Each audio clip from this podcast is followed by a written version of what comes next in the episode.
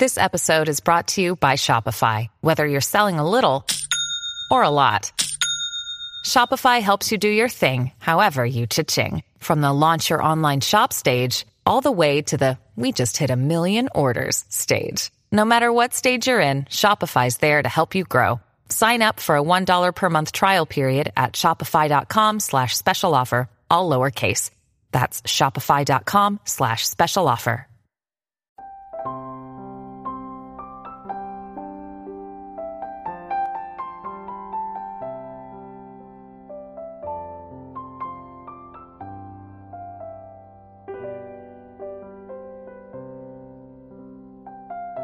当你看透了无常，事事尽可原谅。佛说《无常经》中云：“大海深无底，亦复皆枯竭；大地及日月，时至皆归尽。未曾有一事不被无常吞。”一九八三年秋，一位老人手握车票。匆忙挤上一辆向前驰行的火车，坐定后不变方向的他，悄声问管事员：“这车去往何方？”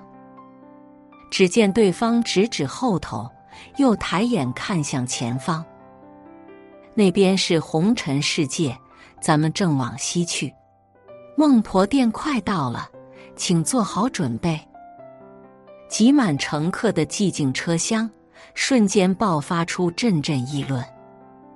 上孟婆店喝茶去，一了百了，什么事都忘得一干二净。我可不喝，多大的浪费啊！一杯茶冲掉了一辈子的经验，一辈子不都是白活了？老人一想到自己辛苦攒下的前尘往事即将清零。便不顾危险往车下跳。一阵眩晕后，老人睁眼，发觉自己竟安然躺在床上。大梦初醒，原是虚惊一场。老人深感万幸，也暗下决心：来日痛饮孟婆茶之前，定要先忆往昔，数旧闻，方不负此生。这本记录了点滴往事的随笔，就是《江饮茶》。这位可爱的老人，就是大家熟悉的杨绛先生。翻开这本不足十万字的小书，仿若看尽杨绛一生的起落悲欢。但不管命运如何莫测，他总能把境遇当试炼，视无常为风景，一一笑着应对。活出豁达从容。人这一生，风光得意总是侥幸，遗憾痛苦才是寻常。细品将饮茶，终于明白，对于那桩桩件件的世间无常事，看透是修行，原谅是智慧。一看透境遇无常，原谅世事难料。一九一一年。杨绛出生在无锡一个富足优渥的书香之家。父亲杨荫杭是受人敬仰的京师高等检察厅长，母亲是众人夸赞的知识女性。可这世上哪有那么多现实安稳？一个不留神，命运路上的凛冽寒风便呼啸刮来。有一天。年幼的杨绛突然发现自家马车连同两个马夫不见了踪影，他这才知道父亲因坚守道义得罪权势，一夜之间遭遇停职，家里断了收入，才不得已卖掉马车。但父亲却没有因境遇起落而惶恐难安，没马车坐。他就改成人力车，没工作干，他就躲进书房摆弄植物标本，怡然自得。受父亲影响，杨绛渐渐对无常世事多了淡然处之的气度。一九一九年，杨绛父亲辞官回乡，准备重新开启事业。刚到家，正值壮年的他，就染上伤寒，烧得直说胡话，连医生都觉无力回天，拒绝开药方救人。父亲病情最危急的那一夜，亲友们个个为命运的莫测愤慨哀叹，只有杨绛不哭不悲，镇定自若地盘算着：若父亲真的一病不起，他就立即退学去工厂做工，担起养活一家人的重担。好在父亲身体底子尚好，慢慢挣扎着复原过来。后来战争爆发，杨绛一家外出逃难，他们东逃西逃，仍无处安身，只好又冒死逃回老屋。谁知此时留守看房的奶妈一家早已鸠占鹊巢，大堂上的红木家具不知去向，家中珍藏的工艺品、古钱悉数不见。四处破败狼藉不堪，跟当年灯光璀璨的盛景相比，简直一个天上一个地下。不过短短数月，便物一境迁，众人心酸垂泪。唯有杨绛不哀不叹，只是淡然在书中写道：“盛衰的交替，财物的聚散，也就是那么一刹那间，我算是亲眼看见了。”佛说《无常经》中云：“大海深无底，亦复皆枯竭；大地及日月，时至皆归尽。未曾有一事不被无常吞。活在这世上，谁不期盼生活能永远花长好，月长圆？奈何在苦心筹谋，你我仍如沉浮于孤海上的扁舟。”抵不过命运巨浪的冲刷拍打，上一刻顺风顺水，下一刻就触礁遇险；上一刻还挺立潮头，下一刻就可能归于沉寂。世事无常，生活难免会起起落落。若事与愿违时，一味耿耿于怀，处处难以释然，苦的是自己。伤的也是自己，不如与苦乐握手言和，在无常中坦然放下，在遗憾中学会原谅。二，看透人情无常，原谅人性薄凉。听过一句话：这世上最难猜的是人心，最难看的也是人心。饶是杨绛自小见多识广。也对这莫测的人心百态瞠目结舌。在书中，他记录过这样一段往事：当年，父亲还是远近闻名的大律师，慕名找他打官司的人数不胜数。不少当事人在结案后，仍对杨府感恩戴德，对杨绛亲如姐妹。杨绛的一个小学同学。是例外。他仰仗在杨父的帮助下，争回千亩田产，从穷学生摇身变成阔小姐。势必，他却装作一副不懂人情世故的模样，对杨父一句感谢话不说，一文诉讼费不付。若干年后，杨府因中风，不得已放弃律师工作，荣光不再。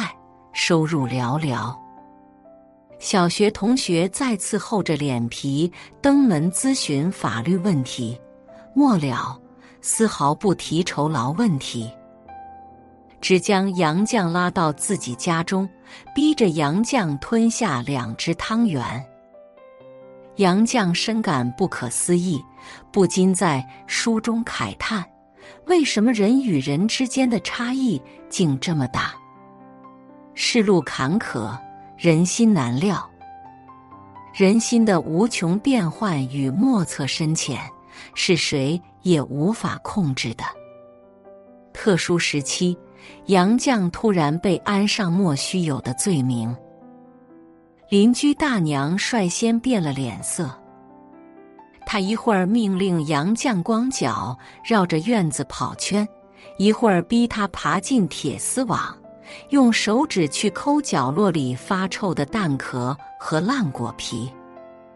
还有杨绛昔日同事的女儿，对方一个不开心，就用柳枝抽打人撒气，还用锋利推子剃去杨绛的半边头发。人生在世，谁不被诡谲的人心刺痛过？谁不为无常的人情悲戚过？但心是一个容器，装得下仇恨，就装不下宽容；长满了荆棘，就开不出美丽的花。